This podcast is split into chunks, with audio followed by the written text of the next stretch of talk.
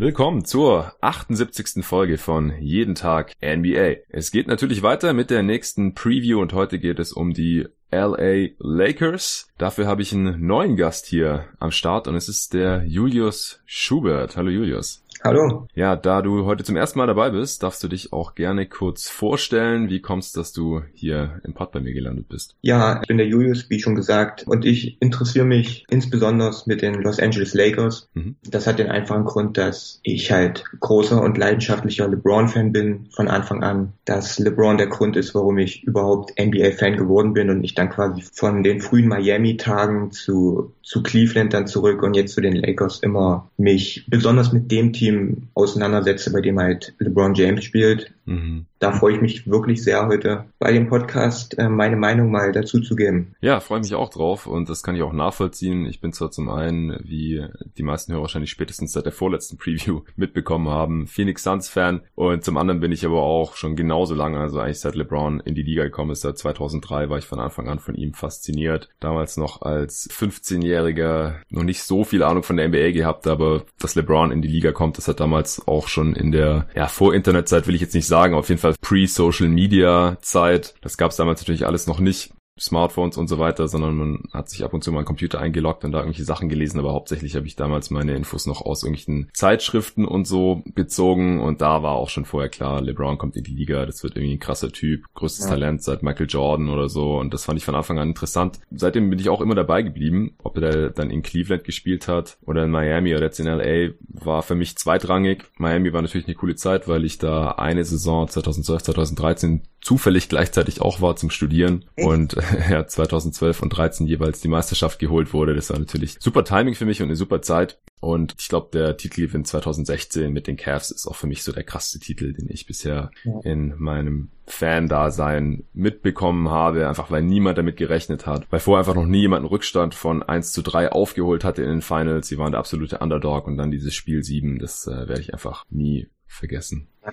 Als wäre es gestern gewesen. Ja, ja, auf jeden Fall. Ja. Gut, bevor wir gleich zu den Lakers kommen, noch ein, zwei, drei organisatorische Sachen. Zum einen habt ihr vielleicht bemerkt, dass es kein Intro gibt bei dem einen oder anderen Pod zurzeit. Das hat den einfachen Grund, dass wenn ich im Podcast Werbung mache oder sonst wie kommerziell nutze, ich dieses Intro nicht verwenden sollte oder darf oder möchte, wie auch immer. Da werde ich bald ein Intro organisieren, wo das alles unbedenklich ist, wo ich dann auch die Lizenz zur kommerziellen Nutzung gekauft habe, so wie es beim Outro der Fall ist. Das hat bei mir gerade keine Priorität, muss ich sagen. Und da ich ja den Pod aktuell noch komplett in meiner Freizeit mache, quasi nach Feierabend oder so wie heute jetzt am Tag der deutschen Einheit äh, am Morgen aufnehme, habe ich einfach nicht allzu viel Zeit, um neben der Recherche für den Pod, Vorbereitung auf den Pod, Aufnahme, Abmischen, Veröffentlichung und dann noch so ein bisschen auf Twitter rumhängen, auch noch irgendwie nach äh, Intros zu suchen und da dann mit dem Producer zu kommunizieren und äh, das dann zuzuschneiden und so weiter. Aber das kommt bald, vielleicht schaffe ich es schon am Wochenende.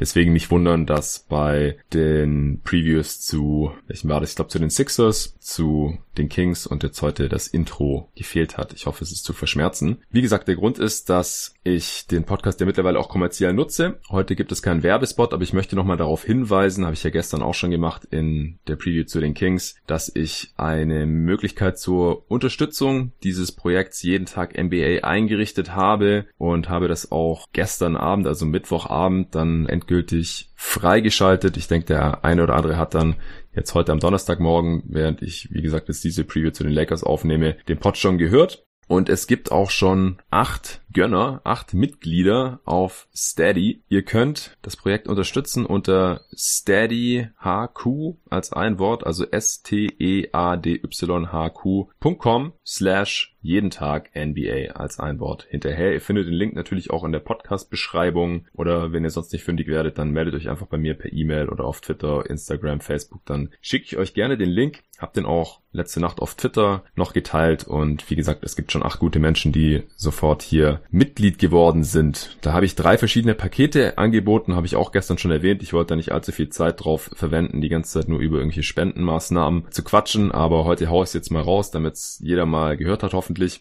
Und zwar gibt es das Paket Bankspieler. Da könnt ihr mich mit drei Euro im Monat unterstützen. Das ist einfach als kleines Dankeschön für die schmaleren Budgets gedacht. Wer mehr als drei Euro im Monat entbehren kann. Da gibt's noch zwei andere Pakete, wo ihr dann auch noch ein bisschen mehr dafür bekommt. Mir ist es wichtig, dass niemand einen Nachteil davon hat von den Hörern, wenn sie nicht spenden. Also ihr könnt dann nicht irgendwie den Pod erst später hören oder es gibt dann nicht irgendwelche Episoden, die nur die hören können, die was gespendet haben. Das möchte ich nicht. Der Pod soll frei zugänglich sein für alle, egal ob man jetzt ein bisschen Geld im Monat übrig hat oder auch nicht.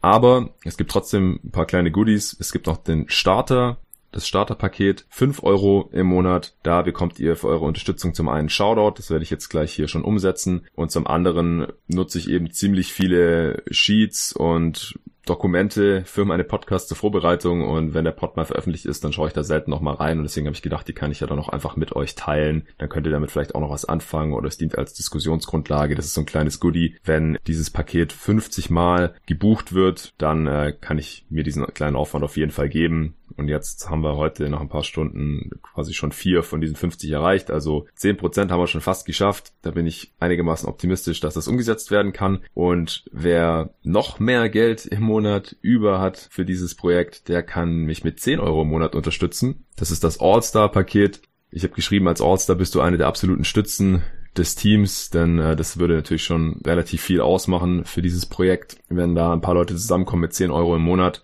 Und wenn man das macht, dann bekommt man natürlich auch einen Shoutout und Zugriff auf diese Dokumente. Und zusätzlich werde ich, wenn auch hier 50 Pakete erreicht werden, spätestens so ein bisschen jeden Tag NBA Merchandise an Start bringen ich habe jetzt mal überlegt, vielleicht eine Tasse oder ein T-Shirt, vielleicht auch ein Pulli oder so. Und wenn man eben dieses All-Star-Paket für 10 Euro im Monat bucht, dann bekommt man eben auf Wunsch eine Tasse oder ein Shirt mit dem jeden Tag NBA-Logo auch von mir zugeschickt. Da ist es dann natürlich wichtig, dass ihr mir, wenn ihr das bucht und haben wollt, mir per Mail noch eure Adresse zukommen lasst. Und auch wenn ihr kein Shoutout wollt, aus irgendwelchen Gründen, dann müsst ihr mir auch eine Mail schicken nach der Buchung, dass ihr nicht hier im Podcast einen Shoutout haben möchtet. Das ist auch auf steadyhq.com slash jeden Tag NBA alles genau erklärt. Da könnt ihr auch nochmal nachlesen, was hinter jeden Tag NBA steckt. Das hatte ich zwar in der allerersten Episode hier im Pod ausführlich dargelegt. Auch wie es jetzt mit jeden Tag NBA weitergeht. Also ich habe ja auch schon mehrmals gesagt, dass ich hier die ersten ungefähr 60 Folgen nach den Playoffs und der Offseason erstmal abwarten wollte, wie das hier so läuft. Und mittlerweile haben ja die meisten mitbekommen, habe ich eben mit Blinkist den ersten richtigen Sponsor an Land gezogen, hatte diese Partnerschaft dann mit NBA 2K, wo wir mal schauen, wie es weitergeht. Und die Hörerzahlen haben sich eben auch so entwickelt, dass ich in der Regular Season auf jeden Fall weitermachen möchte, eben mit bis zu fünf Episoden pro Woche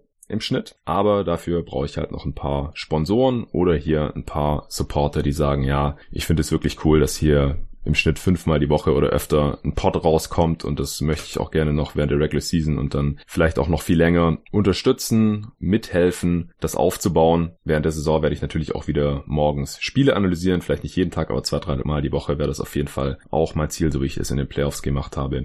Also, da habe ich jetzt wirklich lang genug drüber gequatscht. Jetzt kommen noch schnell die Shoutouts und dann geht's los mit den LA Lakers.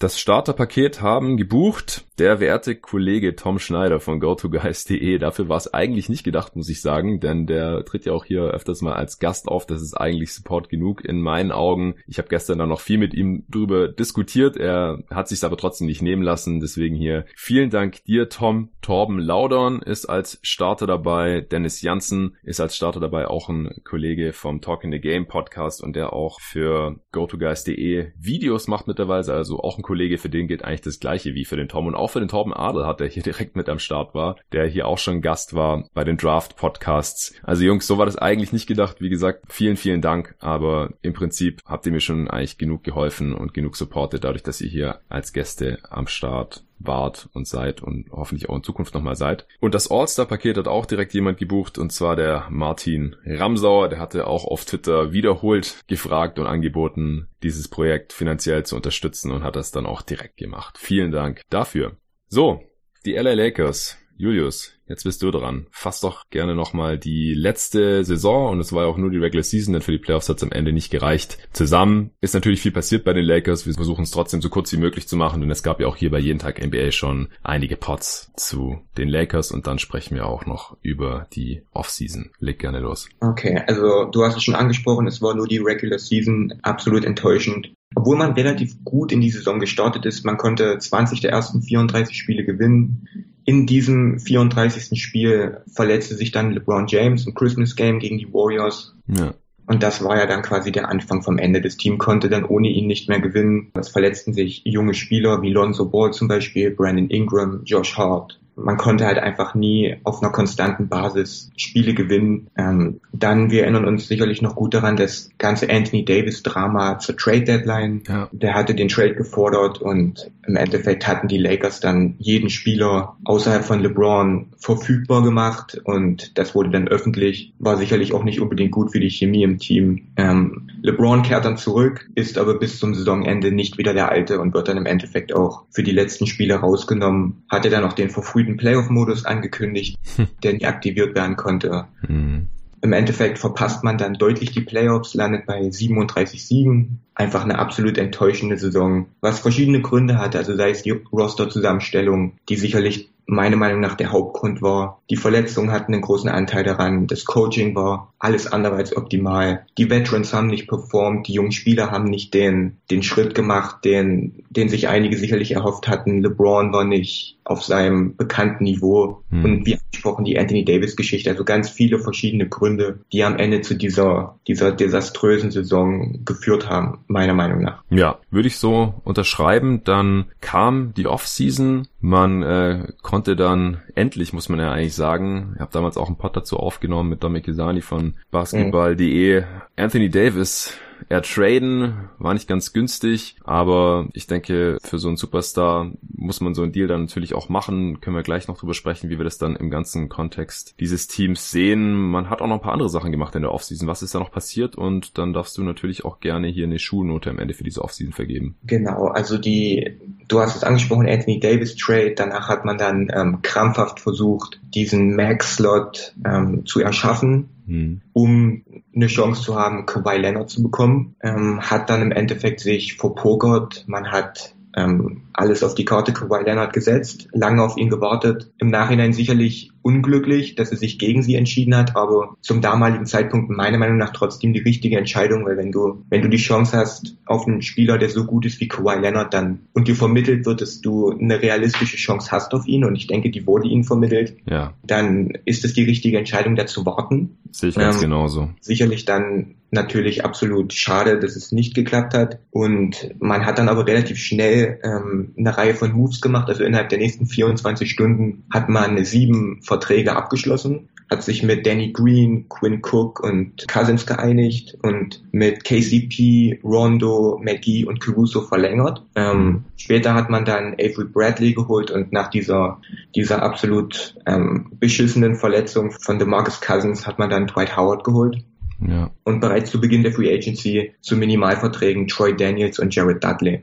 Sicherlich eine Reihe von guten Deals, meiner Meinung nach. Der Danny Green Deal ähm, sicherlich im Vakuum ein bisschen überbezahlt diese zwei Jahre 30 Millionen, aber. Finde ich noch nicht mal. Also hatte ich hier auch schon im Pod gesagt, ich finde 15 Millionen für einen Spieler wie Danny Green für die nächsten zwei Jahre, wo ich denke, dass das Niveau wahrscheinlich noch halten kann, ziemlich angemessen. Also ja. Äh, gilt zwar nur als 3D-Spieler und rutscht damit automatisch so in diese Rollenspieler-Kategorie rein, aber er ist in beiden Aspekten einfach so gut, dass er immer einen positiven Impact auf seine Teams hatte. Ich denke, das wird er auch bei den Lakers haben und sein Skillset ist einfach neben einem Spieler wie LeBron so wichtig, dass ich die 15 Millionen sogar für eine angemessene Bezahlung halte ja, wie gesagt, ich bin auf jeden Fall ein großer Fan, dass sie ihn geholt haben. Mhm. Ich war ein großer Fan von der Cousins-Verpflichtung. Da war ich begeistert. Hat sich dann ja jetzt im Endeffekt alles geändert. Dass man mit Caruso verlängert hat, ähm, fand ich richtig stark. Zumal der ja auch Angebote von den Warriors und anderen Teams vorliegen hatte. Mhm. Dann hat man Dudley geholt zum Minimum, was ich gut finde. Ja. Und ähm, sicherlich Bradley. Da ist die Frage, welche Version man von Bradley bekommt. Aber ich denke, wenn man da eine Version bekommt, die ähnlich ist wie von seinen Boston-Tagen, Tagen damals, dann kann das auch ein sehr vielversprechender Deal sein. Ja, das sind so die Deals, ähm, mit denen ich prinzipiell relativ einverstanden bin. Mhm. Was McGee und Kentavious Caldwell Pope betrifft, sind sicherlich zwei Spieler, die den Lakers ähm, weiterhelfen können. Allerdings ist insbesondere KCP gnadenlos überbezahlt, also zwei Jahre 16 Millionen. Ähm, verstehe ich sowohl die Länge nicht als auch das Jahresgehalt und ähm, im Endeffekt ein Deal, den ich den Lakers eher negativ anrechnen würde. Was McGee betrifft, da bin ich der Meinung, dass alles, was über dem Minimum ist, und er hat deutlich mehr bekommen als das Minimum, ähm, zu viel ist. Ja. Genau. Und ähm, der Rondo-Deal, das sind zwei Jahre zum Minimum. Ich habe das in einem Video auch auf YouTube erklärt, dass ich die Rondo-Verpflichtung für einen großen Fehler halte, egal ob es Minimum ist oder nicht. Ähm, da werden wir dann sicherlich später nochmal drüber reden, wenn wir dann ein bisschen auf die Rotations gucken, dass Rondo genau. überhaupt keinen Sinn macht. Genau. Und man hat sich nicht nur was die Spieler angeht verändert, sondern natürlich auch der Coaching-Staff. Man hat ähm, Luke Bolton entlassen, die richtige Entscheidung meiner Meinung nach, und Frank Vogel geholt. Da lasse ich mich einfach überraschen, wie, wie das funktioniert. Da bin ich jetzt nicht irgendwie positiv oder negativ, sondern eher so neutral. Was jetzt Jason Kidd angeht, da bin ich absolut kein Fan von, weder von ihm als Coach noch, noch von ihm als Persönlichkeit ähm, bin ich nicht wirklich ein Fan von dieser, von dieser Verpflichtung. Mhm. Und auf der anderen Seite Phil Handy, den man geholt hat, das gleicht es dann wieder so ein bisschen aus, diese Enttäuschung über, über Jason Kidd. Da bin ich wirklich, wirklich sehr positiver Dinge und freue mich da wirklich drauf, was er da mit einigen der Lakers-Spielern machen kann, ähm, wie, wie die sich weiterentwickeln. Genau, und im Draft hat man sich noch ähm, verstärkt, hat da mit dem 46. Pick Taylor Horton Tucker geholt. Ähm, sicherlich kein Spieler, der jetzt gleich im ersten Jahr da großen Einfluss haben wird. Ja. Aber finde ich okay. Ja, ich, ich auch. Also er wurde ja auch teils in der ersten Runde gesehen. Also es ist ein High-Upside-Pick, denke ich genau. mal. Und der kann in ein paar Jahren dann vielleicht helfen. Wenn nicht, ist nicht schlimm, weil es halt nur ein mittlerer Second-Rounder war. Äh, Dwight Howard hast du jetzt, glaube ich, noch nicht erwähnt, oder? Dwight Howard, genau da, ähm, ja. Was hältst du davon?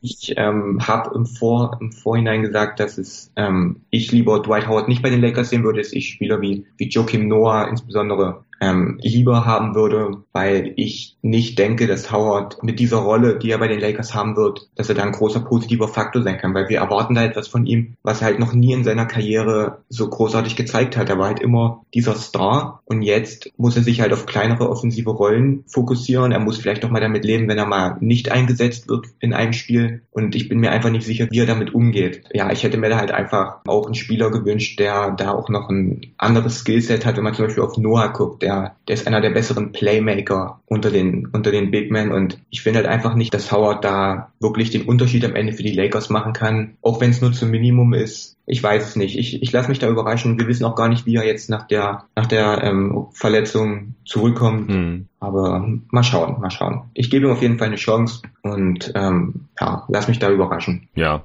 also ich finde das Signing gar nicht so schlecht wie es teilweise gemacht wurde. Vor allem natürlich von Lakers-Fans, die mit Dwight Howard wenig Positives verbinden. Er war ja schon mal da. 2012 war er gekommen und da hat man eben große Erwartungen gehabt. Mit Steve Nash zusammen, Kobe Bryant war natürlich auch noch da und so und das hat vorne und hinten nicht funktioniert. Aber das hat damals auch einfach überhaupt nicht zusammengepasst und klar, Dwight Howard wurde seit dem Zeitpunkt mehr oder weniger durch die Liga gereicht wie sauer Bier. Also den wollte jetzt keiner wirklich länger irgendwo haben. Am längsten war er dann noch in Houston drei Jahre, da war er dann auch am besten und dann seither ein Jahr in Atlanta, eins in Charlotte und dann halt diese neun Spiele in Washington letzte Saison. Und jetzt im Sommer sah es ja schon so aus, aus, als ob ihn vielleicht gar niemand mehr haben will, bis sich halt Marcus Cousins da verletzt hat, leider. Denn selbst Cousins, der mit seinen eigenen Verletzungsproblemen zu kämpfen gehabt hätte schon, auch jetzt ohne diese erneute Verletzung da im Sommer, denke ich, dass er halt vor allem offensiv sehr viel besser gepasst hätte, weil er halt einen Wurf hat, auch weil er passen kann, ja. weil er äh, Second Units zumindest mal auch als erste Option funktionieren kann. Das kann Dwight Howard alles nicht. Dwight Howard ist dafür ein mehrmaliger Defensive Player of the Year, auch wenn da die Athletik halt natürlich mittlerweile auch schon nachgelassen hat und er jetzt nicht mehr der dominante Defender war, auch bei seinen letzten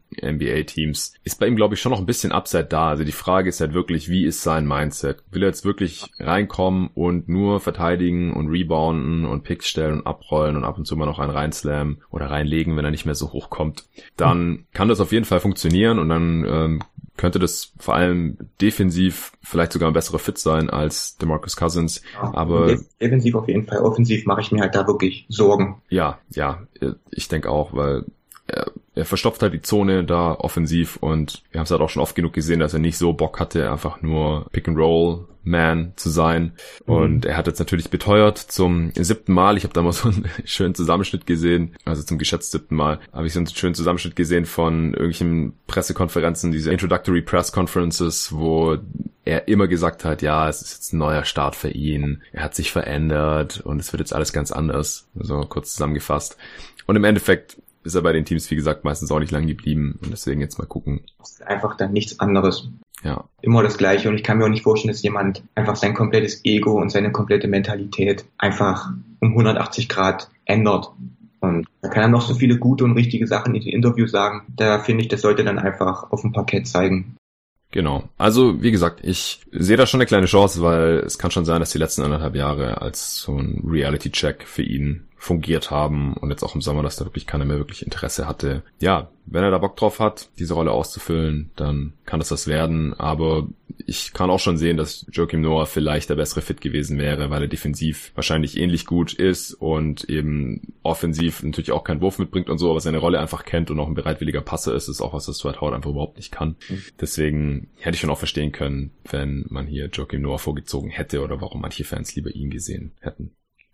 Ja. was wirst du denn jetzt für eine Note geben für diese Offseason? Würde in Richtung 2 minus tendieren. Ja, also in dem Bereich wäre ich, glaube ich, auch. Also wenn man bei einer 3 von der durchschnittlichen Offense, äh, Offense, Offseason ausgeht, dann sind sie da schon drüber. Also allein durch den Anthony Davis Trade, klar, der war relativ teuer, aber wenn man so einen Spieler sich reinholen kann und wahrscheinlich ja auch langfristig, also natürlich müsste man nochmal reevaluieren, wenn er jetzt nächsten Sommer schon wieder weg wäre, ja. so wie Dwight Howard damals ja auch. Das wäre natürlich dann übel im Nachhinein, aber Stand heute würde ich eher davon ausgehen, dass er bleibt und dann war allein deswegen diese Offseason schon ein Gewinn. Und auch sonst hast du ja schon einige der sinnvollen Signings angesprochen. Ich sehe jetzt auch die schlechteren Deals oder die schlechteren Signings nicht so schwerwiegend. Also der schlechtere Value bei einigen Deals, bei Rondo oder bei Howard, könnte sich erst zeigen, wenn sie halt zu viel Spielzeit sehen und dabei einfach zu schlecht sind, zu schlechten Impact haben und Vogel sie irgendwie trotzdem spielen lässt oder sowas. Hat er jetzt ja auch schon anklingen lassen in verschiedenen Pressekonferenzen oder Interviews, dass Rondo viel spielen wird, auch viel neben LeBron spielen wird. Dadurch ist das Signing für mich halt direkt schlechter, auch wenn es nur ein Minimum-Deal ist. Ja, also wenn er halt dann im Endeffekt spielerisch dem Team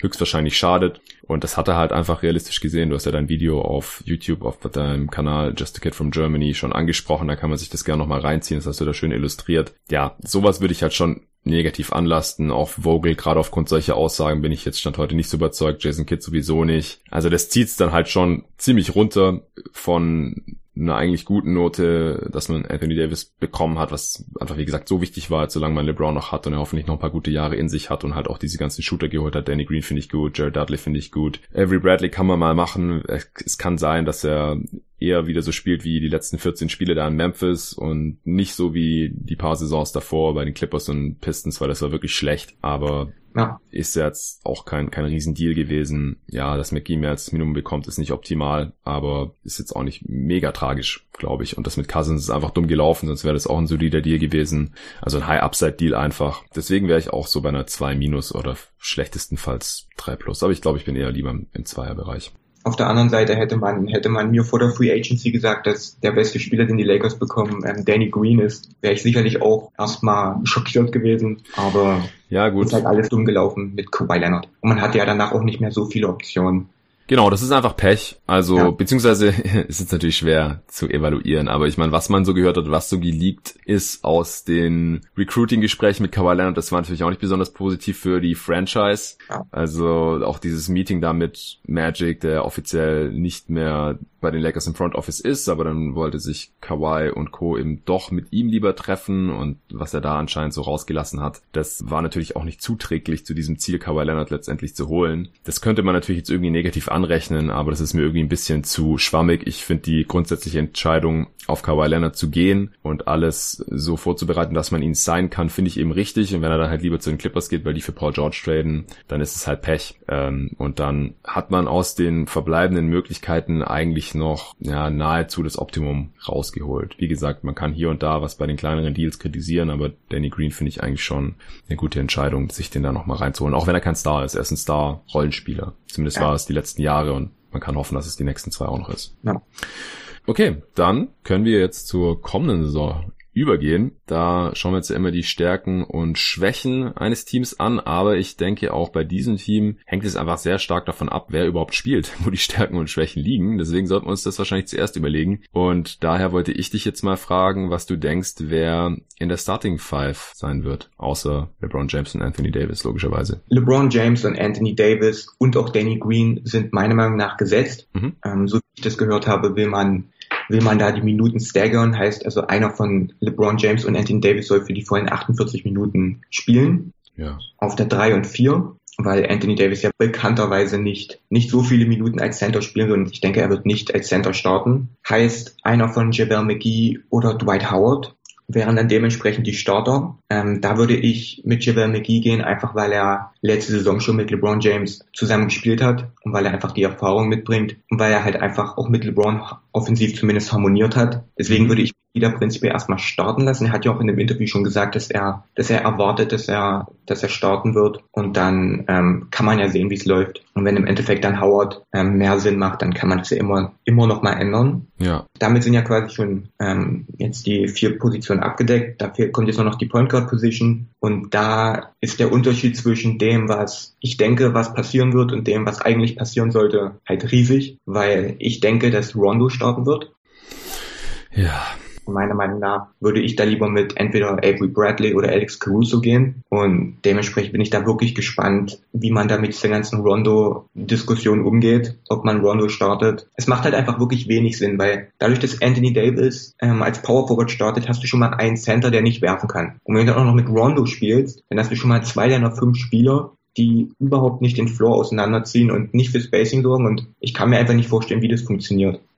Ja, das äh, sehe ich sehr ähnlich, aber vielleicht kannst du noch mal kurz für den einen oder anderen Hörer, der Rondo immer noch als, ja, weiß nicht, ehemaligen Championship Starting Point Guard der Celtics abgespeichert hat oder jemanden, der viele Assists auflegt oder ja auch 36 Prozent von Downtown getroffen hat letzte Saison. Vielleicht kannst du noch mal kurz zusammenfassen, wieso du von Rondo als Starter überhaupt nicht angetan bist. Und ich übrigens auch nicht. Also offensiv hat das den ganz einfachen Grund, dass er nicht werfen kann. Ich habe da eine super interessante Statistik auf Twitter gelesen und zwar Rondo hat letzte Saison 142 Dreier genommen. Mhm. Und in 142 Dreiern war er bei 101 wide open, heißt kein Verteidiger innerhalb von six feet. Ja, also zwei Meter, ja. Absoluter Wahnsinn. Defenses lassen Rondo frei stehen. So frei nach dem Motto, wenn wir gegen die Lakers verlieren, weil, weil Rondos Shooting uns schlägt, dann ist es halt so. Genau. Und das wird sich nicht ändern, egal ob Rondo 34, 35, 36 oder 38 Prozent wirft. Man wird ihn einfach stehen lassen. Und damit nimmst du, und da werden wir sicherlich immer über LeBron noch reden, nimmst du quasi LeBron seine größte Stärke weg, sein Driving Game, in dem Rondos Defender immer da sein kann. Und wenn du, wie angesprochen, auch noch den,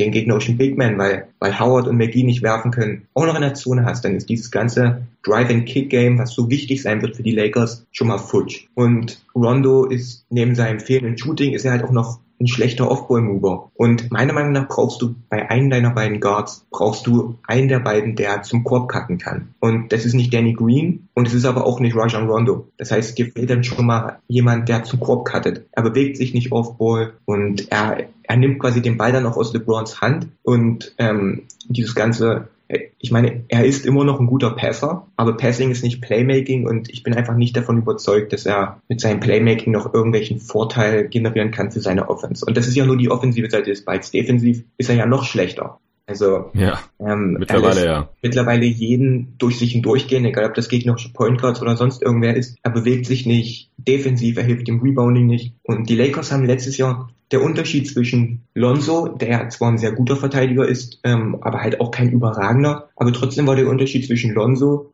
und Rondo riesig. Schon alleine, weil die Lakers halt mit Rondo nicht One through Four switchen konnten. Das heißt, wenn dein Point Guard schon alleine die, die Art und Weise, wie du als ähm, Team defensiv verteidigst, über den Haufen wirfst, das bringt dann halt einfach nicht viel. Und wenn du defensiv die Schwachstelle bist und offensiv deinem Team schadest, dann solltest du eigentlich überhaupt keine Minuten spielen. Ja. Das äh, kann man auch bei Rondo sehr schön an den On-Off-Numbers illustrieren. Also wie gesagt, On-Off-Numbers oder plus-minus Net-Rating ist jetzt nicht der Weisheit letzter Schluss, denn ein Spieler ist beim Basketball natürlich nie allein auf dem Feld, sondern hat noch vier Mitspieler, die natürlich auch irgendwas zum Spiel beitragen. Aber bei Rondo ist es wirklich extrem. Also mit ihm auf dem Feld waren die Lakers so viel schlechter, das äh, geht echt auf keine Kuhhaut. Und gerade defensiv lief es mit keinem Spieler der Lakers so schlecht wie mit Rondo. Also mit Abstand der schlechteste Spieler was die Team-Defense angeht, wenn Rondo irgendwie auf dem Feld mit drauf stand, dann geht das alles direkt in den Keller. Und er gleicht mit Offense auch nicht aus, denn da war er der zweitschlechteste Spieler nach Rookie Moritz Wagner bei Rookies ist es normal, dass die offensiv schlechten Impact haben und äh, Wagner hat ja auch nicht mal 400 Minuten gespielt und Rondo halt 1400. Das heißt, die Sample Size ist dann noch viel größer und das wird bei Rondo nicht mehr besser. Also jetzt mit 33 wird er nicht auf einmal zum Super Shooter oder wird er nicht nochmal so verteidigen wie vor zehn Jahren. Das wird einfach nicht passieren. Ähm, gleichzeitig genießt er halt leider anscheinend hier das Vertrauen von, von Vogel und ich denke, LeBron wird auch immer noch ein Wörtchen mitzusprechen, wer da gehalten wird von den Free Agents oder wer da geholt wird. Und und anscheinend versteht er sich ja dann auch gut genug mit Rondo oder hat Bock da mit ihm zu zocken. Und deswegen gehe ich auch mal davon aus, dass er leider starten wird oder einfach viel zu viele Minuten sehen wird, um jetzt äh, hier nicht so viel in einer anderen Kategorie vorzugreifen, die wir nachher noch besprechen, wer zu viele Minuten sieht, aber Rondo ist halt auch der Top-Kandidat. Ich würde auch lieber einen Spieler starten lassen, der offensiv nicht so viel Ball in der Hand hat und wo dabei aber so wenig herauskommt, der einfach auch mal von der Defense respektiert wird ja. hinter der Dreierlinie, der auch mal cutten kann, wie du gerade schon gesagt hast. Und da gibt's eben drei andere Kandidaten, die zumindest mal offensiv besser sind oder ein bisschen besser werfen können. Allen voran natürlich äh, Quinn Cook, der von den Warriors kam. Das ist einer der besten äh, Dreierschützen auf der Position. Der ist halt defensiv natürlich nicht so toll, aber Rondo ja auch nicht. Ja. Dann Caruso hattest du gerade schon erwähnt. Da darfst du gleich mal erklären, was du so gut findest an dem, weil den hat wahrscheinlich auch nicht jeder auf dem Schirm, nachdem der auch viel Zeit in der G-League verbracht hat und erst zum Ende der Saison da Minuten gesehen hat. Bei den Fans der Lakers aber irgendwie zum Liebling avanciert ist. Und Avery Bradley, den würde ich auch noch vor Rondo eigentlich reinschmeißen und ausprobieren, weil der ist wenigstens ein ganz guter On-Ball-Defender noch, auch wenn die Team-Defense äh, auch nicht so toll ist. Also insgesamt ist er defensiv, glaube ich, einfach auch massiv überschätzt und auch schon ein bisschen älter mittlerweile und offensiv halt auch sehr, sehr shaky. Aber auch den würde ich da noch eher als Rondo spielen lassen. Aber ich glaube halt auch nicht, dass realistisch ist.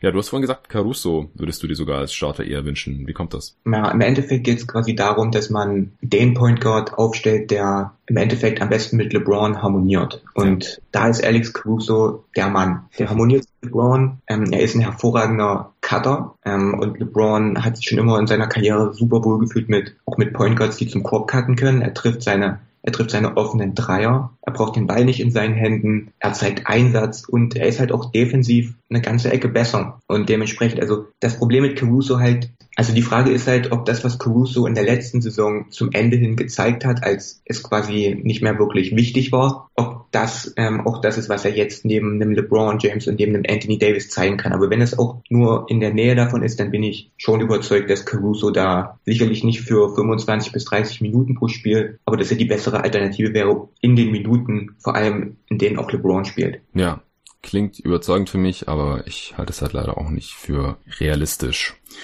Was denkst du denn, wer überhaupt Minuten bekommt in dieser Rotation? Jetzt mal abgesehen von den von uns erwarteten Startern. Also wie gesagt, ich sehe es genauso wie du, wie die Starting Five aussehen wird. Ob McGee oder Howard kann sich vielleicht auch noch jetzt im Training Camp entscheiden, denn sie sind halt relativ ähnliche Spielertypen, haben beide keinen Wurf, sind halt so Lob Threats, also beziehungsweise bei Howard muss man halt schauen, inwiefern er das noch sein kann. Howard weiß zumindest auch, wie man solide Defense spielt oder hat es schon mal gemacht in seinem Leben. Wie gesagt, er ist mehrmaliger Defensive Player of the Year. Bei McGee ist das alles ein bisschen shaky. Da hast du auch mal ein YouTube-Video zu gemacht, richtig? Dieser Mythos von Javel McGee's Defense, ja. Ja, also muss man halt leider auch von ja weniger reflektierten Lakers-Fans immer wieder lesen, McGee wäre so ein toller Defender oder ich kann mich halt noch erinnern, in der letzten Offseason wurde es halt gefeiert, als er geholt wurde als Rim Protector oder so, aber kannst du vielleicht auch nochmal kurz zusammenfassen, was du in dem Video da erklärt hattest, wieso McGee kein so toller Defender ist? Ja, naja, viele verwechseln halt immer Rim Protection oder allgemein Defense mit Blocks pro Spiel. Mhm. Und McGee ist ein Spieler, der ein außergewöhnlich guter Shotblocker ist, das möchte ich ihm auch gar nicht absprechen. Das Problem mit McGee ist, dass Defense, also dass der Angreifer dazu einlädt, in die Zone zu kommen mit der Art und Weise, wie er verteidigt, um dann diese Blocks zu jagen. Ähm, hält sich da regelmäßig nicht an die defensive Taktik des Teams, sei es jetzt eine Drop Coverage, wo man dann halt quasi Floater oder Midrange-Würfe erzwingen möchte. Wenn das der Plan ist und McGee hält sich nicht dran, sondern lädt den, lädt den offensiven Mann quasi zum Drive ein, nur um dann das Layup zu blocken. Und dadurch bekommst du halt automatisch mehr Blocks, lässt aber auch automatisch mehr freie Würfe zu. Und dann ist er halt nicht wirklich am Perimeter jemand, der da Leute vor sich halten kann. Und auch wenn er groß ist, ist nicht unbedingt stark. Also er ist, ich würde ihn trotzdem als relativ dünn bezeichnen ja. und hat dementsprechend auch Probleme gegen größere Center. Also ich kann mich an dieses Spiel erinnern gegen die Philadelphia 76ers, wo Embiid da, da Hackfleisch aus ihm gemacht hat, wo sie irgendwie 147 Punkte oder so zugelassen haben. Also den kannst du im Post, der hält da niemanden, der da ein bisschen physischer ist vor sich und sicherlich hatte das auch alles mit seiner, mit seiner Verletzung zu tun. Davor war er, war okay, aber ja, ist halt so eine Mischung zwischen zwischen schlechter Te Technik, dass er sich nicht wirklich an die Taktik hält und physischen Sachen. Also, ja. oh, das hast sehr schön zusammengefasst. Ja, mal gucken dann, ob er oder Howard dann den Starting-Spot bekommt.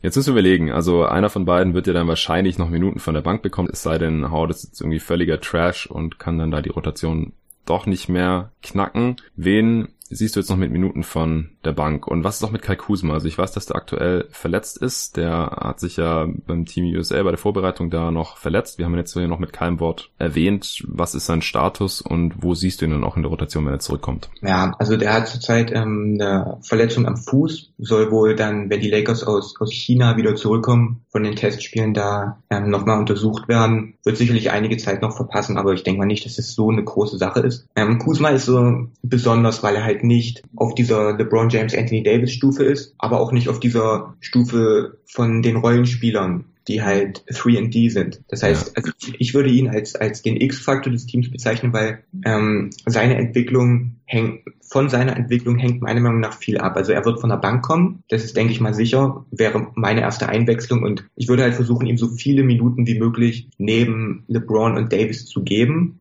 ähm, weil er halt einfach Spieler braucht oder am besten funktioniert, wenn er Spieler hat, die für ihn Würfe kreieren und ähm, da er als Komplementärspieler offensiv agiert, ähm, würde ihn aber dennoch auch versuchen gegen Second Units, weil du brauchst einfach auch von der Bank jemanden, der der scoren kann und Kuzma kann scoren mhm. und ja, viel hängt halt von seinem Wurf ab. Ja der war, ich glaube nicht, dass diese 30 Prozent, die er letztes Jahr geworfen hat, da ein Indikator sind für das, was er da in Zukunft leisten kann. Hat auch viel an seinem Wurf verändert. Bei Team USA, da sahen auch die Versuche, das sah schon alles sehr viel sauberer und konstanter aus. Okay. Ähm, da bin ich auf jeden Fall optimistisch. Die Frage ist halt, ob er sich zu diesem, zur dritten offensiven Option entwickeln kann. Wenn er das kann, dann werden die Lakers offensiv ein richtig, richtig gutes Team sein. Die Frage ist, was passiert, wenn er den Wurf nicht trifft, weil er ist defensiv grauenhaft. Ähm, und wenn er halt defensiv grauenhaft ist und in den Playoffs ist Matchup-Hunting immer da und wenn Gegner Kuzma als defensive Schwachstelle ausmachen und Angriff für Angriff attackieren und der auf der anderen Seite aber auch seine Würfe nicht trifft, dann ist halt die Frage, ob er überhaupt spielbar ist in den Playoffs. Also bei Kuzma ist so dieser Unterschied zwischen dem Best Case und dem Worst Case ist halt wirklich riesig. Und ich bin da eher optimistischer,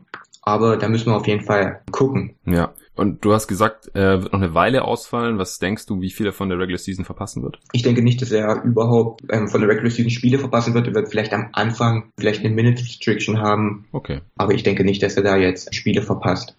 Okay, ja, das ist ja dann ganz gut. Und ich denke auch, dann passt die Sixth Man Roller noch besser als sowieso schon, wenn er eh noch eine Minutes Restriction hat und vielleicht noch nicht ganz bei 100% ist und so. Ansonsten glaube ich, als Starter wird's auch schwierig, wenn eben LeBron und Davis die beiden Forward Spots da besetzen sollen, dann wüsste ich halt einfach nicht, wie man ihn da noch starten soll. Ich denke, es ist so gut wie sicher, dass Kuzma von der Bank kommt. Ja, ja, macht Sinn. Wen siehst du noch in der Rotation von der Bank? Ähm, Jared Dudley als Power Forward. Ähm, denke ich mal auch in den Minuten, wo vielleicht Anthony Davis auf die 5 rückt, dass man da gut und gerne mit Dudley spielen kann. Und dann ist halt, was den Frontcourt angeht, bist du dann eigentlich schon voll, wenn du Kuzma und LeBron hast, du hast Davis und Dudley und dann Howard und McGee oder ja. halt eins beiden. Ich denke mal, ich kann mir nicht vorstellen, dass, dass es ausreicht, wenn Anthony Davis und ein Center in der normalen ähm, Rotation sind. Also ich denke schon, dass man beide spielen lassen muss, weil ich einfach nicht glaube, dass das geht vielleicht in den Playoffs, aber ich denke, dass man wirklich in der Regular Season versucht, Davis Minuten auf der 5 so weit es geht runterzuschrauben. Ich kann mir nicht vorstellen, dass Davis 20 Minuten auf der 5 spielt und McGee ähm, 30. Also ich denke mal, da muss auf jeden Fall noch einer äh, Minuten kriegen und das wäre dann Dwight Howard. Ja. Und dementsprechend sind wir dann schon bei sechs Leuten, was den, was den Frontcourt angeht. Und Backcourt ist halt wirklich interessant, weil du hast Danny Green, der startet. Und dann hast du halt eine Reihe von Spielern. Du hast KCP, du hast Bradley, die sicherlich ähnliche offensive Aufgaben erfüllen. Du hast dann Rondo und Caruso und, und Quinn Cook als klassische Point Guards. Also ich bin da wirklich gespannt, wie man das hinbekommt. Wenn es nach mir ginge, würde halt Rondo komplett aus der Rotation rausfallen. Und Quinn Cook würde auch nicht so viele Minuten sehen, dass du quasi mit Bradley und Caruso auf der Eins gehst und mit KCP und, und Danny Green auf der 2. Und dann hast du halt deine 10-Mann-Rotation. Und das ist was, womit ich eigentlich leben könnte. Ja, das äh, halte ich auch für einen sinnvollen Vorschlag. Wie gesagt, wenn Bradley halt dann wieder seine Würfe nicht trifft. Also er hat in Memphis nur funktioniert in diesen 14 Spielen, weil er seine langen Zweier extrem gut getroffen hat mit über 50 Prozent. Und das ist einfach nicht sustainable, glaube ich. Und er hat schon immer gerne lange Zweier genommen ich weiß nicht, ob er neben LeBron dann vielleicht endlich mal diese langen Zweier gegen Dreier eintauschen, die dann auch noch trifft. Falls nicht, würde ich halt eher Quinn Cook drin sehen. Aber bei Quinn Cook sehe ich, dass er halt wirklich defensiv eine Schwachstelle ist. Ja. Und ich kann mir nicht vorstellen, dass die Lakers mit ähm, einer 11 oder 12 Mann Rotation spielen. So wie ich das gehört soll Bradley, ich meine ja, man muss da immer vorsichtig sein, was man so hört aus dem Lakers Camp, aber der soll wohl als Verteidiger des offensiven Ballhändlers jetzt wirklich guten Job machen. Ähm, da laut, laut LeBron, laut Anthony Davis soll das ähm, überragend sein, was er da bisher zeigt. Ja. Das glaube ich natürlich erst, wenn ich es ähm, dann noch in den NBA-Spielen sehe, aber ich denke, dass er da, es kommt halt immer darauf an, in welcher Rolle man spielt. Wenn, wenn Bradley sich wirklich auf seine Defense konzentrieren kann und da den gegnerischen Point Guard verteidigt und offensiv halt einfach nur seine freien Würfe trifft und zum Korb cuttet, dann denke ich schon, dass es funktionieren kann. Ja. Er ist halt auch kein guter Finisher am Ring, also war da die letzten Jahre immer einer der schlechtesten auf seiner Position oder allgemein in der Liga eigentlich so mit um die 50 Prozent am Korb. Dass er ein guter On-Ball-Defender ist, haben wir ja schon von ihm gesehen und er ist jetzt immer noch nur knapp 29 Jahre alt. Also wenn er körperlich fit ist, dann glaube ich das auch schon. Aber wie gesagt, beim Wurf bin ich halt noch ein bisschen skeptisch. Und ich denke, wir müssen halt auch Rondo einfach wieder mit einigen Minuten und als Starter wahrscheinlich einbuchen. Du hast gesagt, du würdest ihn draußen lassen und dann wären halt die von dir genannten Spieler in der Rotation drin, aber der halt spielen wird. Und letzte Saison hat er ja auch fast 30 Minuten im Schnitt gesehen, glaube ich. Ich weiß nicht, ob es wieder so viele werden. Ja, 29,8 Minuten pro Spiel. Das ist schon krass. Dann sind halt nicht mehr ganz so viele Minuten da über im Backcourt. Also was wäre jetzt deine realistische Prognose? wer aus der Rotation rausfällt, außer Quinn Cook? Ich kann mir vorstellen, dass vor allem zu Beginn der Saison Caruso möglicherweise komplett rausfallen könnte. Ja. weil er halt einfach noch nicht den Ruf hat. Und ich denke aber, dass sich das im Laufe der Saison, dass er dann einfach in den Trainingseinheiten, in den Minuten, die er bekommt, dann vielleicht zeigen könnte, dass er halt doch die bessere Alternative wäre. Aber ich denke, könnte mir vorstellen, dass die Lakers Caruso zu Beginn komplett rauslassen und dann ich weiß es nicht. Quinn Cook ist halt die Frage, wenn du, wer, wer verteidigt Spiel für Spiel die, die Western Conference Point Guards? Macht das dann Quinn Cook? Weil du möchtest ja nicht, dass es Danny Green macht. Die Frage ist, wer macht es dann? Das heißt, ich könnte mir zum Beispiel gut vorstellen, dass sie die Backup Point Guard Minuten jemanden geben, der kein klassischer Point Guard ist, dass es halt zum Beispiel ein KCP macht, weil der immer noch einen guten Job macht gegen, gegen Point Guards oder halt ein Bradley. Ja. Ich kann mir auch nicht vorstellen, dass, dass Quinn da, da muss er wirklich schon, schon überragend alles wegschießen, um da wirklich konstant Minuten zu sehen, weil er halt wirklich defensiv ein Problem ist. Ja. Was denkst du denn, wie die Closing Five aussehen sollte. Die wird sich ja dann sicherlich von unserer prognostizierten Starting Five mit Rondo und wahrscheinlich McGee oder Howard unterscheiden, oder? Ja, also was den Frontcourt angeht, würde ich auch in der Regular Season immer auf Kuzma, James und Davis gehen, mhm. weil ich wirklich realistisch betrachtet ähm, wenig Wege sehe, wie Defenses da das verteidigen sollen. Also mit Davis auf der 5, mit James auf der 4 und Kuzma auf der 3, da hast du wirklich, die können werfen, die können ähm, mit dem Ball umgehen, die können, die können einigermaßen, also was Kuzma angeht, einigermaßen auch für sich selber kreieren, die anderen beiden natürlich. Ja. Das hat wirklich extremes offensives Potenzial und dann mit Green, mit Green als Shooting Guard und dann halt wieder entweder Bradley oder Crusoe. Die beiden, die ich auch starten lassen würde, würde ich dann dementsprechend auch die Spiele beenden lassen. Rondo in der Closing Five ähm, bin ich kein Fan von. Nee. Ja, genau. Sehe ich genauso. Ich würde auch neben den vier von dir genannten, Green, James, Kuzma, Davis, dann einfach einen von den, ja, im besten Fall 3D Guards. Vielleicht macht man es dann auch vom jeweiligen Tag abhängig oder von der aktuellen Form oder wer halt auch die bessere Saison spielt, Bradley oder KCP. Weil du hast, wie du gerade schon gesagt hast, dann im Frontcourt eigentlich genug Creation drin und es wird sowieso fast alles über LeBron und Anthony Davis laufen in der Crunch Time. Dann braucht man einfach ein bisschen Shooting und Defense auf den Guard-Positionen oder auf den restlichen Positionen. Ja, das ist mit Danny Green halt vorhanden natürlich, aber für die noch schnelleren Guards Guards denke ich dann auch, dass da KCP und Bradley, wie du gerade schon erwähnt hast, die besseren Optionen sind und dass die dann mit dem Ball in der Hand nicht allzu viel anfangen können oder für andere kreieren können, ist dann in der Crunch-Time nicht so tragisch. Genau. Okay, dann haben wir jetzt hier die Rotation so einigermaßen ausgemacht. Jetzt müssen wir uns mal noch überlegen, wo die Stärken und Schwächen dieses Teams überhaupt liegen, bevor wir dann auch dazu übergehen können. Irgendwann, äh, ich merke schon, es wird auch einer der längeren Pots, aber die Lakers sind halt einfach ein extrem interessantes Team. Bevor wir überlegen können, wohin das alles führen soll in der nächsten Saison, wo siehst du denn die Stärken dieses Teams? Okay, also die ganz große Stärke ist ja offensichtlich, dass du LeBron James und Anthony Davis hast. Du hast das meiner Meinung nach beste Duo der NBA ähm, sicherlich kann man sich darüber jetzt streiten, das wollen wir jetzt noch gar nicht machen, aber ich denke, dass es das beste Duo der Liga ist, weil sie halt individuell brillante Basketballer sind. Sie ergänzen sich aber auch perfekt, sie harmonieren, sie profitieren voneinander und sie machen sich gegenseitig besser. Und das hast du halt bei anderen Duos nicht. Ja. Das heißt, ich sehe da wirklich den nahezu perfekten Fit. Und es gibt so viele Möglichkeiten, wie die Lakers ähm, ihre Gegner schlagen können, wenn sie mit LeBron und AD auf dem Court spielen. Schon allein das Two-Man-Game. Wenn wir uns ein simples LeBron James, Anthony Davis Pick and Roll vorstellen. Es gibt wirklich keinen richtigen Weg, das optimal zu verteidigen. Entweder du konzentrierst dich auf Anthony Davis, dann lässt du LeBron Freiräume oder du konzentrierst dich auf LeBron und dann hat Anthony Davis Freiräume oder du hilfst und lässt freie Spiele am Perimeter oben oder selbst wenn du switch, dann hast du entweder LeBron gegen den Big Man oder du hast Anthony Davis gegen einen kleineren Gegenspieler. Also da muss sich die Defense wirklich mal für mal überlegen, welche Pille sie am Ende schluckt. Und ich denke, so kann man vor allem in der Crunch-Time, wenn man über die Beine spielt, ähm, zu effizienten Würfen im Halbfeld kommen, wann immer man will. Und das ist sicherlich die ganz, ganz große Stärke. Und es ist halt einfach ein Vorteil, wenn du in einem Sport wie Basketball in vielen Fällen die beiden besten Spieler hast. Und die Lakers werden nicht in jedem Spiel die beiden besten Spieler haben, aber sie werden in einem Großteil der Spiele die beiden besten Spieler haben und sie werden zwei der drei besten in jedem Spiel haben. Und das ist halt einfach die ganz große Stärke dieses Teams, dass sie halt in der Spitze so traumhaft gut besetzt sind. Ja, das äh, hast du super zusammengefasst, das sehe ich ganz genauso. Es geht mir auch ein bisschen zu sehr unter eigentlich jetzt in ja. diesem ganzen Drama, dass die Lakers Kawhi nicht bekommen haben oder dass sie wieder Rondo geholt haben als Dwight Howard und so. Das finden natürlich viele auch lustig. Ich irgendwo auch, aber auf der anderen Seite muss man sich einfach auf LeBron und Anthony Davis freuen. Ich glaube, wenn nicht vorher schon ein halbes Jahr auch dieses Drama gewesen wäre und man schon gewusst hätte, dass Davis irgendwie zu den Lakers will und das alles so komisch abgelaufen wäre vor der Deadline und dann doch kein Trade und dann ein paar Monate später wusste eigentlich trotzdem jeder, dass er im Endeffekt wahrscheinlich bei den Lakers landet, man wusste nur nicht wann und so. Wenn das einfach nur so ein Trade jetzt vor ein paar Wochen gewesen wäre, so aus dem Nichts, Anthony Davis zu den Lakers getradet, boom, dann hätte es einen riesen Hype gegeben und der ist jetzt halt ein bisschen untergegangen und das finde ich eigentlich, wenn man sich spielerisch anschaut, nicht gerechtfertigt, weil das ist ein krasses Duo, wie du gerade schon ausgeführt hast. Ich würde das alles zu 100% unterstreichen und ich halte sie auch für das beste Duo der Liga, weil sie sind vielleicht die zwei talentiertesten Spieler dieser Liga überhaupt und setzen das beide bisher einfach auch ja, reizen das bisher auch einfach beide aus. Bei LeBron gibt's da, glaube ich, keine Diskussion. Da ist einfach nur die einzige Frage, wie spielt er jetzt in der nächsten Saison? Da müssen wir vielleicht gleich auch noch ein bisschen drüber sprechen, was man da erwarten kann. Da gehen die Meinungen natürlich auch weit auseinander. Und bei Anthony Davis, also dass er das Potenzial hat, auch der beste Spieler der Liga zu sein, das hat er New Orleans mehrmals angedeutet. Und ich wüsste jetzt auch nicht, wieso er neben einem Playmaker wie LeBron das nicht voll ausschöpfen können sollte. Also sehe ich ganz genauso.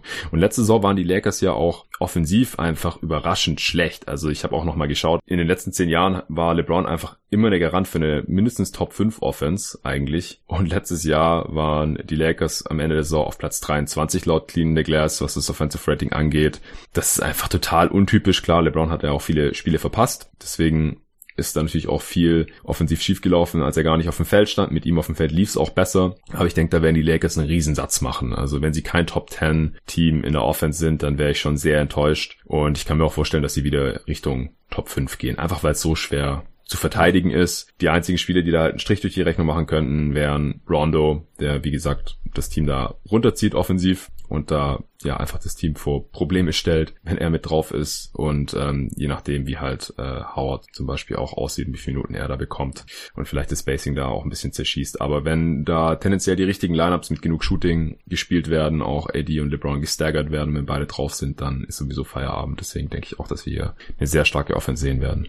Und ähm, ja, man kann ja die beiden auch noch individuell voneinander betrachten. Also LeBron ist halt wirklich mega ausgeruht, er ist extrem motiviert und das Team und das ist für mich ein ganz, ganz wichtiger Punkt. Das Team passt wirklich gut zu ihm. Und ich meine, wir müssen halt einfach ehrlich zugeben, dass LeBron mittlerweile in einem Stadium in seiner Karriere ist, wo er ähm, zunehmend abhängiger wird von den von den Teamkollegen, mit denen er spielt. Also wir reden hier nicht mehr über über Miami LeBron, der wann immer er wollte, egal gegen wen, egal mit wem, zum Korb ziehen konnte, weil er einfach physisch so dominant war und so athletisch war. Mhm. Das ist jetzt einfach leider nicht mehr so. Das heißt, man braucht quasi Mitspieler, die seine Stärken maximieren. Und ich denke, die hat man die hat man ihm jetzt auch zur Seite gestellt. Und ich habe das in einem Video auch erklärt, wie, wie quasi Spacing ähm, sein Driving Game und seine größte Stärke ist ja nun mal der Drive zum Korb und dann ja. das Treffen der richtigen Entscheidung, sei es ein Kickout, sei es der Pass zum Center oder sei es selber der Abschluss. Und das Ziel des Teams sollte es halt einfach sein, ähm, diese Stärke zu maximieren. Und ich denke, das hat man halt einfach gemacht. Deswegen denke ich, dass man ähm, in der nächsten Saison eine wirklich richtig, richtig gute Version von LeBron sehen wird, weil die Lakers jemand letztes Jahr das Leben einfach auch unnötig schwer gemacht haben. Und Und deswegen bin ich da relativ optimistisch, zumal er ja auch mit Anthony Davis jetzt jemanden hat, der selber so viel Gravity hat, der selber so viel Aufmerksamkeit bekommt,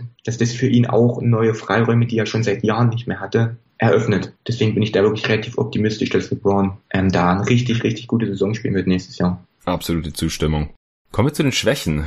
Was denkst du, wo es bei dem Team Probleme geben könnte? Ja, da gibt es leider bei all dem Positiven, worüber wir jetzt gerade geredet haben, eine Menge Dinge, die mir wirklich Bauchschmerzen bereiten. Das geht los mit, du hast wenig Shot Creation außerhalb von LeBron James und Anthony Davis. Und du hast halt einfach nicht diesen dritten Spieler, der sich selber auf konstanter Basis seinen eigenen Wurf kreieren kann. Da ist Kuzma dann noch der Beste, aber selbst Kuzma ist kein Spieler, den du jetzt Pull-Up-Jumper nehmen lassen möchtest. Und KCP ist kein Spieler. Und du hast halt wirklich dann Du hast LeBron, der dieses, zu dieser absoluten Elite von Shot Creators gehört, wo ich beispielsweise noch einen Kawhi, einen Kevin Durant und einen James Harden mit, mit einordnen würde. Und dann, selbst wenn wir über Anthony Davis reden, der ist selbst von dieser Stufe noch ein bisschen weg, ein bisschen weiter unten. Seine größte offensive Schwäche ist jetzt quasi auch eigene Shot Creation und vor allem auch Shot Selection. Und dann frage ich mich einfach, wer, wer kreiert Würfe bei diesen Lakers, wenn es nicht LeBron ist? Mhm. Und da ist halt wirklich, vor allem auch auf die lange Regular Season hin, große Probleme, weil du halt wirklich, du hast deine beiden Superstars und danach hast du nur Spieler, die quasi fangen und werfen können und ja.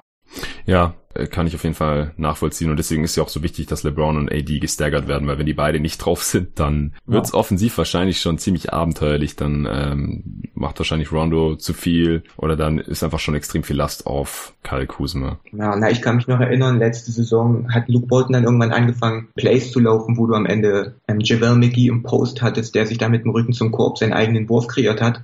Und das ist auf jeden Fall nicht die Offense, mit der man weit kommt. Und eine weitere Schwäche, die ich zum Beispiel offensiv sehe, ist Playmaking. Äh, man hat halt wieder LeBron, absolut elitären Playmaker, aber so sehr ich AD mag, AD ist halt ein ordentlicher Playmaker für einen Big Man, aber halt noch kein sehr guter. Und du hast halt einfach das Problem, dass dann die Frage ist, A, was ist in den Minuten, in denen LeBron nicht spielt? Wer leitet da die Plays ein? Wer, wer dirigiert die Offense? Wer, wer kümmert sich darum? Und dann in den Minuten, in denen LeBron spielt, willst du ihn auch nicht zu, möchtest du ihm auch nicht zu viel zumuten. Du möchtest halt nicht, dass LeBron jedes Mal den Ball vorträgt und jedes Mal das Play einleitet und jedes Mal den letzten Pass spielt. Und da bin ich halt einfach wirklich gespannt, wie die Lakers das machen. Wer bringt den Ball zum Laufen und wer wird dann der primäre Ballhändler, wenn LeBron nicht spielt und wer wird der sekundäre Ballhändler, wenn LeBron spielt. Und da mache ich mir deswegen, mag ich auch das Potenzial, was die Lakers in den Playoffs haben, aber auf die Regular Season bezogen, es darf halt auch nicht viel schief gehen. Wenn LeBron sich verletzt, dann ist halt die Frage, wer übernimmt da die Playmaking-Aufgaben. Sie sind halt dünn besetzt auf der Point Guard-Position, da fehlt dieser Starter, dieser Spieler, wo du halt wirklich sagen kannst, das ist ein NBA-Starter und dieser überdurchschnittlich gute Playmaker und Ballhändler. Und deswegen bin ich da, das trübt dann meinen Optimismus, der halt kommt, wenn ich an Anthony Davis und LeBron denke. Hm, also bei,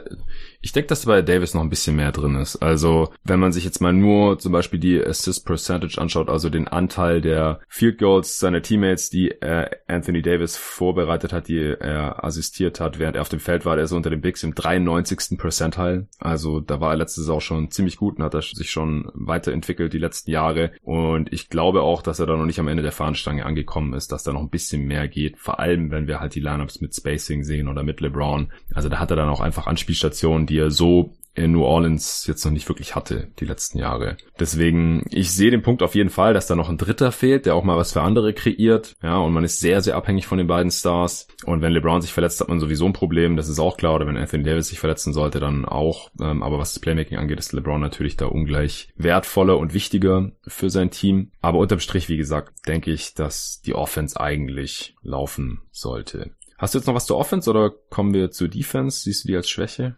Also so wie ich das gehört habe, liegt der, lag bis jetzt der Fokus im Training Camp klar auf Defense. Vogel ist ja eh eher defensiv orientiert. Hm. Dwight hat beispielsweise gesagt, die Lakers können die beste Defense der NBA sein. Na dann. Ähm, Man hat sicherlich Anthony Davis, der ein elitärer Verteidiger ist, Danny Green richtig gut. LeBron kann es phasenweise noch, noch anschmeißen. Also ich mag das Potenzial aber. Und man ist groß. Also man hat Dwight Howard, JaVale McGee und Anthony Davis. Das ist sicherlich nicht jeder davon ist ein, ein elitärer Rim Protector, aber das wird schon einen Einfluss darauf haben, wie gegnerische Offenses ähm, die Lakers attackieren. Ich kann mir gut vorstellen, dass ähm, Gegner davor zurückstrecken, unbedingt die Zone zu attackieren, wenn dann Dwight Howard und Anthony Davis stehen stehen. Ja. Und das hilft natürlich auch gleichzeitig den Lakers Perimeter Defender, dass die dann dementsprechend aggressiver sein können. Ja, also ich bin optimistisch, dass die Lakers eine ganz ordentliche Defense haben, aber es gibt natürlich auch eine Menge Dinge, die da noch problematisch sein könnten. Zum Beispiel ähm, sind sie relativ dünn besetzt, was die Wing Defender angeht. Kuzma, wie angesprochen, immer noch ein mieser Defender. LeBron ist mittlerweile auch keiner mehr, der da am Perimeter großartig sich wohlfühlt. KCP ist besser gegen Point Guards, hat letzte Saison massive Probleme gegen größere Wings. Caruso ist besser gegen Point Guards, Bradley ist besser gegen Point Guards. Du hast halt einfach, es fehlt mir dann so der Spieler, der dann halt dieser zweite gute Wing Defender. Du hast Danny Green, der mit Sicherheit am besten offensiven Wing des Gegners dran sein wird. Und dann ist halt die Frage, ob Kuzma dazu in der Lage ist, den zweitbesten ähm, zu verteidigen. Und da bin ich auf jeden mhm. Fall noch ein bisschen skeptisch, weil man da ähm, wirklich dünn besetzt ist. Ja, also gerade wenn es dann gegen die Stadtrivalen, gegen die Clippers geht, dann kann Danny Green vielleicht einen von Kawhi und Paul George mhm. verteidigen, aber wer nimmt den anderen? Muss es dann LeBron machen oder dann hofft man, Du kannst nicht Kuzma gegen, gegen Kawhi Leonard oder so stellen. Ja, oder genau. Oder Dudley auch nicht eigentlich. Und ja, da hat man sonst einfach keine Option. Also das äh, sehe ich schon auch so. Und es gibt einfach Lineups, die defensiv Katastrophenpotenzial haben. Also mhm. äh, gerade wenn halt McGee auf der 5 ist, weil ähm, Davis auf der 4 ist oder vielleicht ist Davis gerade unten und dann ist LeBron auf der 4, dann hat man da auf den großen Positionen schon zwei Spieler, die, naja, LeBron, der war mal richtig krasser Defender und der kann es vielleicht phasenweise nochmal anschmeißen, aber während der Regular Season und so, da das haben wir jetzt glaube ich schon zu Genüge gesehen da kann man das einfach nicht mehr erwarten. Und wenn dann halt ähm, auf, dem, auf den kleineren Positionen da Rondo und Kuzma vielleicht auf der 3 und dann ist eigentlich auch fast egal, wer da auf der 2 steht, dann hat man da einfach vier schlechte Defender. Mhm. Und ja, ich glaube einfach, dass wir solche Lineups zwangsläufig sehen werden. Man müsste es nicht, aber einfach dadurch, dass McGee und Rondo wahrscheinlich starten oder zumindest viele Minuten sehen werden, lässt sich das kaum vermeiden, genauso wie eben Kuzma, wenn der sich da nicht sehr viel weiterentwickelt. Aber ich sehe schon auch das defensive Potenzial oder eben auch Lineups auf der anderen Seite, die defensiv sehr stark sein können oder auch sehr groß sein können, wie du gerade schon gesagt hast. Also defensiver Frontcourt aus LeBron, Howard und Davis ist zumindest mal sehr, sehr groß, hat sehr, sehr lange Arme, ist ziemlich kräftig auch. Da gibt es kaum Teams, die da zumindest physisch mal überpowern können oder irgend sowas. Und dann hängt es eben davon ab, was zeigen da LeBron und Howard noch. Ich glaube, Davis hat defensiv zumindest alle Anlagen, um Defensive Player of the Year mal zu werden, auch wenn er da auch noch nicht alles rausgeholt hat jetzt in New Orleans immer. Und dann Green hattest du ja schon gesagt, wenn man da noch KCP gegen gegnerische Guards stellt, der ja auch überdurchschnittlich groß da ist, dann hat man da defensiv schon, schon eine riesige Line-Up. Aber man muss halt gucken, was da im Schnitt rauskommt. Unter Luke Walton hat man eigentlich immer überperformt, was die Defense angeht, wie ich finde. Und in der letzten Saison war man da immerhin noch Durchschnitt. Laut Clean the Glass auf Platz 14 im Defensive Rating. Ja, du hattest halt diese tolle Stretch, wo ähm, Tyson Chandler, als Tyson Chandler gerade gekommen war, wo der noch relativ frisch war, der hat da wirklich einen ganz, ganz großen Einfluss gehabt und halt Lonzo Ball war halt wirklich da der defensive Motor hm. im Backcourt, der hat da wirklich den gegnerischen Point Guard von Anfang an unter Druck gesetzt und hat da mit der Verletzung von ihm und dementsprechend war man ja auch gezwungen, Rondo mehr spielen zu lassen, ging das halt alles bergab. Und auch Brandon Ingram, das war, das war schon teilweise gute Spieler, aber ja. Hm. Ja, also Vogel hast du ja schon gesagt, ist auch eher ein defensiver Coach. Also in Indiana hat er zeitweise so eine der besten Defenses der Liga aufs Feld geschickt, aber dann in, in Orlando war davon halt auch nicht mehr viel zu sehen. Also es hängt halt auch stark vom Personal ab, da mit Paul George und Roy Hibbert damals und noch vielen weiteren soliden bis sehr guten Defendern mit David West und George Hill und so. Da war es einfach einfacher, eine gute Defense aufs Parkett zu schicken. Da bin ich schon gespannt, was da bei den Lakers dann rauskommen wird. Wir müssen zu den nächsten Punkten kommen, weil sonst äh, wird dieser Pod viel, viel, viel zu lang.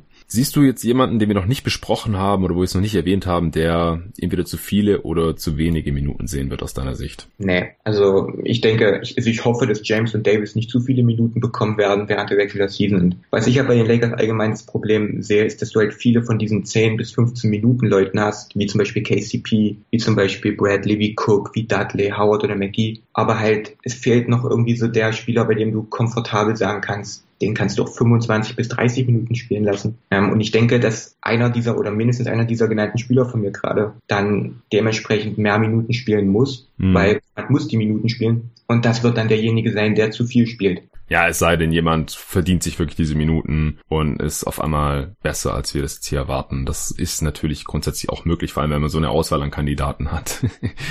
könnte es sein, dass jemand vielleicht dann auch 25 Minuten pro Spiel bei einem ja, Playoff-Team oder Contender, da kommen wir dann gleich noch dazu, spielen kann. Siehst du jemanden, der ein Breakout dir haben könnte? Die Hoffnung liegt natürlich auf Kuzma, ähm, dass der da einen ganz großen Schritt macht. Bin ich relativ optimistisch, wie vorhin schon angesprochen, weil wirklich die Situation, in der er ist, ähm, ihm liegen kann. Und Anthony Davis ist sicherlich im Moment zu gut, um noch als Breakout-Kandidat zu gelten. Aber ich denke, dass wir einen richtig, richtig guten Anthony Davis sehen, weil er halt, wie gesagt, er hat noch nie in diese Situation gespielt. Und selbst wenn er manche Dinge genauso gut macht, wie er sie damals bei den Pelicans gemacht hat, die wirken einfach so viel besser, wenn er sie jetzt neben LeBron macht. Und dementsprechend bin ich da optimistisch, dass wir da eine, eine richtig, richtig verbesserte Version von Anthony Davis sehen. Und ähm, auch wenn er nicht unbedingt ein Breakout-Kandidat ist, weil er halt jetzt schon ja. Top 6, Top, Top 7 Spieler ist. Deswegen. Genau, ich hatte mir witzigerweise genau dieselben beiden Namen aufgeschrieben. Also Kuzma wird hoffentlich besser, trifft seine, seine Würfe wieder besser und allgemein ist er noch jung genug, dass man da noch einen Sprung erwarten kann und auch in einem besseren Team. Und da muss man halt sehen, was da am Ende bei rauskommen kann. Äh, und bei Anthony Davis, ich denke einfach allein schon, dass der Wechsel aus einem der kleinsten Märkte in New Orleans in einen der größten Märkte in LA, also neben New York oder nach New York ist LA einfach der größte Markt und die Lakers haben aber auch die meisten Fans ähm, aller NBA-Franchises, also da gibt es Statistiken zu. Ich glaube einfach, allein dadurch wird die Leistung von Anthony Davis, selbst wenn er jetzt nicht wirklich besser werden sollte, und er hat ja schon auf extrem hohem Niveau gespielt, hast du gerade schon gesagt, wird er so viel mehr Hype erfahren und so viel mehr mediale Aufmerksamkeit bekommen, dass ähm, da auch schon von einer Art Breakout ja die Rede sein können wird. Dass in den nächsten Monaten viele Leute Lakers-Spiele gucken werden und dann sagen, wow, ich wusste nicht, dass Anthony Davis sowas kann. Ja. Selbst wenn er es halt schon in New Orleans konnte. Aber ich denke wirklich, dass da, ja, dass da viele Leute relativ schockiert sein werden, ja. was Davis alles kann.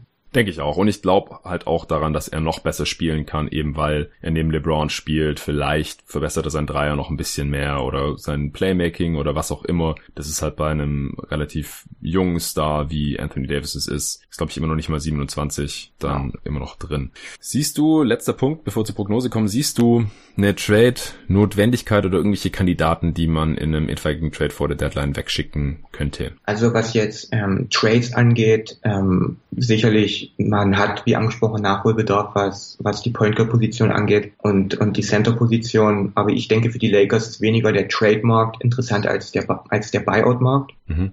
Wie das Andre Iguodala da der Spieler ist, der da die erste Option sein sollte, wenn es denn hoffentlich irgendwann zum Buyout kommt mit den Grizzlies, mhm. dann ist Iguodala auf jeden Fall jemand, der perfekt in dieses Team, weil dann hätten wir zum Beispiel diesen, diesen Wing Defender, von dem wir vorhin gesprochen haben, der fehlt. Ja. Und jemand, der offensiv auch Plays machen kann. Und das ist wirklich ein sehr interessanter Spieler. Und sollte vielleicht Dwight Howard nicht funktionieren und man hat ihn nun mal zum Minimalvertrag geholt, kann, jeder, kann ihn jederzeit entlassen, problemlos, dann ist vielleicht ein Joachim Noah doch nochmal interessant oder vielleicht ein Mo Spades, der dann noch ein bisschen Spacing mitbringt. Ich denke also, dass der Buyout-Markt für die Lakers, zumal man auch nicht viele Verträge hat, die, die gut tradebar sind, ähm, zum Beispiel der KCP, vielleicht kann ich mir nicht vorstellen, dass ein Team ähm, da großartig Interesse hat, um da 16 Millionen für zwei Jahre von, von KCP anzunehmen. Ähm, von daher denke ich, dass, dass da der Buyout-Markt ähm, deutlich interessanter sein sollte für dieses Team. Ja, genau, es ist einfach schwierig mit den Verträgen, weil gute Spieler meistens eben mehr verdienen als jetzt die Spieler, die, die Lakers vielleicht hier loswerden wollen, beziehungsweise eben KCP dann eher schon wieder ein bisschen zu teuer ist. Ist halt ein Rich Paul Client, der auch der Agent von LeBron ist und ich denke, dass das einer der Hauptgründe ist, wieso man KCP die letzten Jahre immer eher überbezahlt hat. Deswegen wäre es vielleicht auch mal schön gewesen, wenn er dann diesen Sommer ein bisschen günstiger zu haben gewesen wäre. Kai Kuzma wird ja auch immer wieder so als Trade Piece gehandelt, einfach weil er der einzige verbleibende junge, attraktive, einigermaßen attraktive Spieler ist, aber der fehlt halt auch nicht mal zwei Millionen, ist dann halt auch schwierig, den in einen Deal reinzupacken, oder? Ja, absolut. Und ich denke, wenn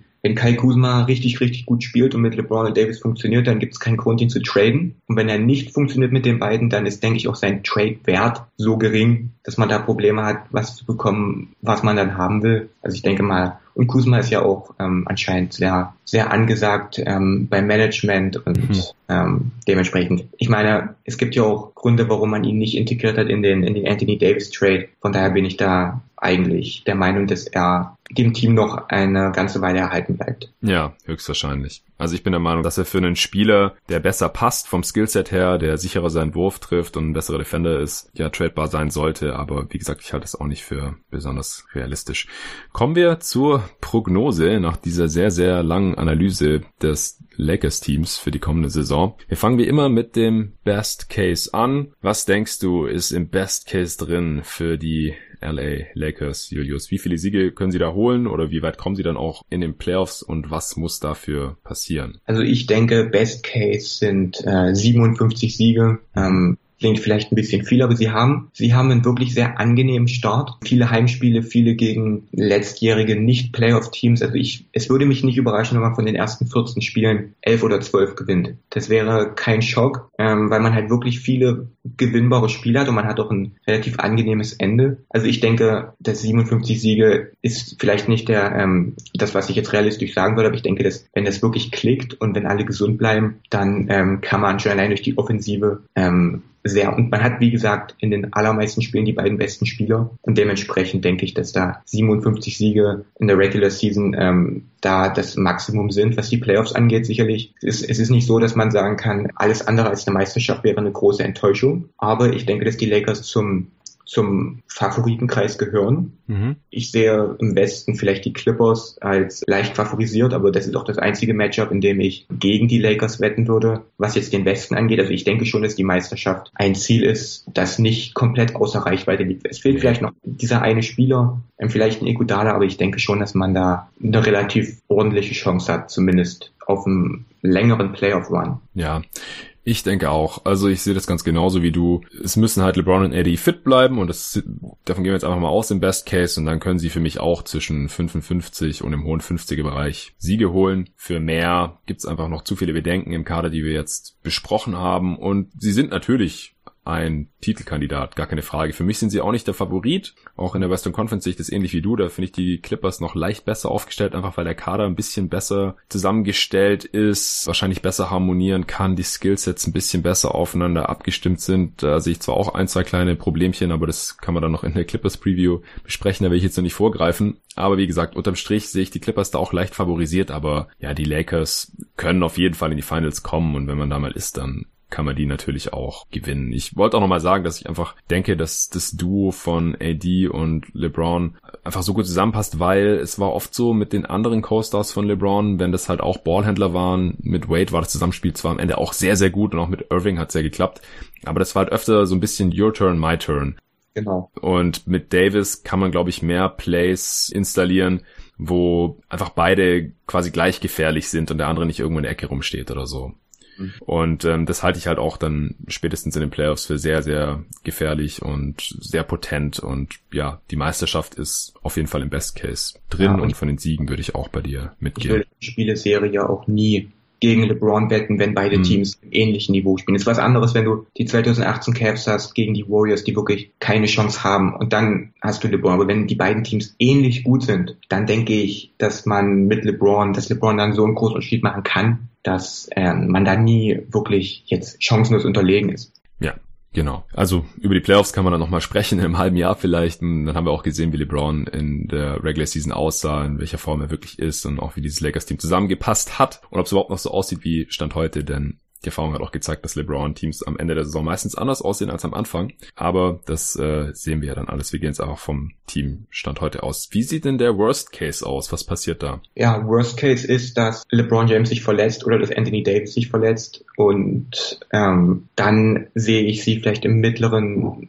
40er-Bereich, also vielleicht bei 45 Siegen ähm, und vielleicht gerade so noch reinrutschen in die Playoffs, wenn man vielleicht dann wirklich große Probleme hat, auch Leute zu finden, die halt mit LeBron und Anthony Davis funktionieren. Wenn halt wirklich Rondo so viele Minuten sieht und das klappt nicht, aber es wird halt nichts geändert. Wenn McGee nicht funktioniert als Center oder wenn Dwight Howard nicht funktioniert, dann ähm, kann das schon über so eine lange Regular Season dafür sorgen, dass halt ähm, man dann auch relativ viele Spiele verliert. Und ich denke, dass da vielleicht 45 Siege das wäre, was dann bei rauskommt, wenn es halt wirklich nicht funktioniert. Und wenn man halt wieder wie letztes Jahr oder allgemein die letzten Jahre von Verletzungen heimgesucht wird, wie kaum ein anderes Team. Das muss man ja leider auch sagen. Ja, aber der Medical Staff wurde jetzt ausgetauscht, oder? Ja, ja, er wurde ausgetauscht. Okay, da äh, kann man auf jeden Fall mal hoffen. Also von katastrophalen Verletzungen, Season-Ending Injuries oder sowas, oder dass LeBron wieder so viele Spiele verpasst wie in der letzten Saison, da wollen wir jetzt mal nicht von ausgehen, aber es ist halt nicht ganz unrealistisch, dass ein Anthony Davis oder auch ein LeBron irgendwie ein paar Spiele Pause machen will oder muss oder soll. Und bei Kuzma müssen wir jetzt auch mal gucken, wie der zurückkommt und so weiter.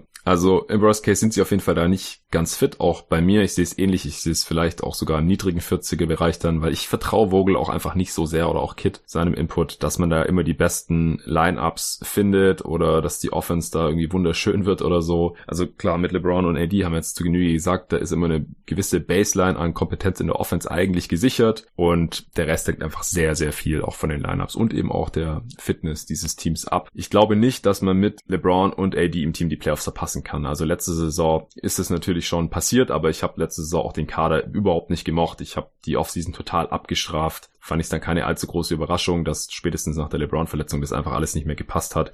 So den Worst Case würde ich dieses Jahr jetzt einfach nicht sehen, weil ich einfach glaube, dass ähm, dieses Team mit beiden viel zu gut ist, um die Playoffs zu verpassen natürlich. Und selbst wenn einer irgendwie ein bisschen ausfällt oder wenn alles nicht ganz so toll läuft, dass man eigentlich trotzdem noch irgendwie die Playoffs kommen sollte, dann mit, ja, vielleicht, ich weiß nicht, ob 45 Siege da noch reichen, aber irgend sowas um, um den Dreh. Ja, nee, Playoffs verpassen kann ich mir dieses Jahr eigentlich nicht vorstellen.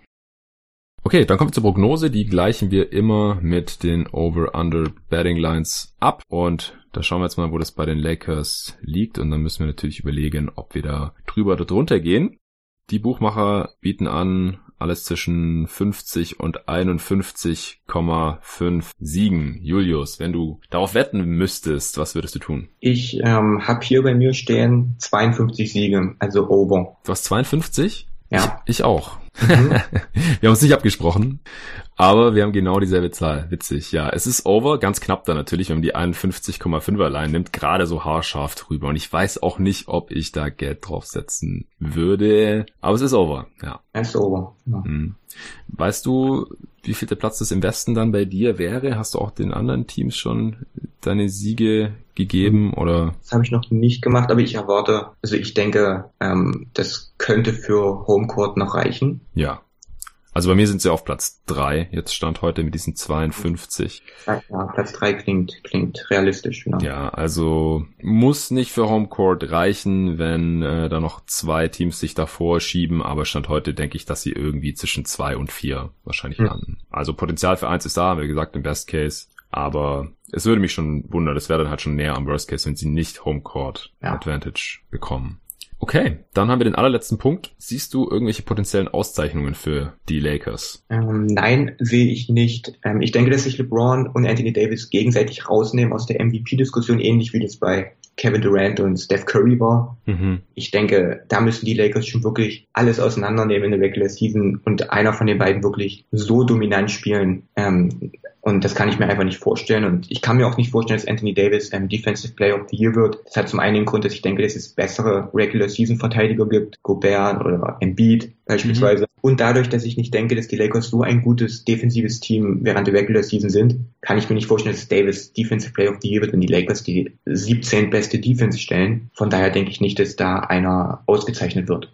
Finals MVP wäre vielleicht nochmal eine andere Geschichte, aber Regular Season Awards erwarte ich da nicht. Ja, klar, wenn sie Champ werden, dann muss ja einer Finals MVP werden. Beim MVP sehe ich es eigentlich ähnlich wie du. Das hat einfach die Vergangenheit gezeigt, dass selten jemand dann zum MVP werden kann. LeBron war es natürlich in Miami dann auch neben Dwayne Wade und so. Aber da müsste man halt schon extrem Teamerfolg haben. Also wenn man wirklich im hohen 50er Bereich landet oder auf die 60 Siege irgendwie zugeht, was wir im Best Case ja gesehen haben, dann kann ich mir schon vorstellen, dass es einer von beiden wird. Entweder LeBron selbst, weil er wahrscheinlich noch als der bessere Spieler gesehen wird als Anthony Davis und da mehr Hype bekommt. Aber es kann auch sein, dass er dann selbst vielleicht Anthony Davis so zum MVP hoch stilisieren mhm. will und halt immer ihm den ganzen Praise dann gibt und so und dann machen da die Medien vielleicht auch irgendwann mit. Sixth Man für Kai Kuzma eventuell noch Chancen? Mm -mm. Glaubst du nicht? Ich, mm Wieso nicht? Äh, die Lakers-Spieler bekommen noch tendenziell immer ein bisschen mehr Hype.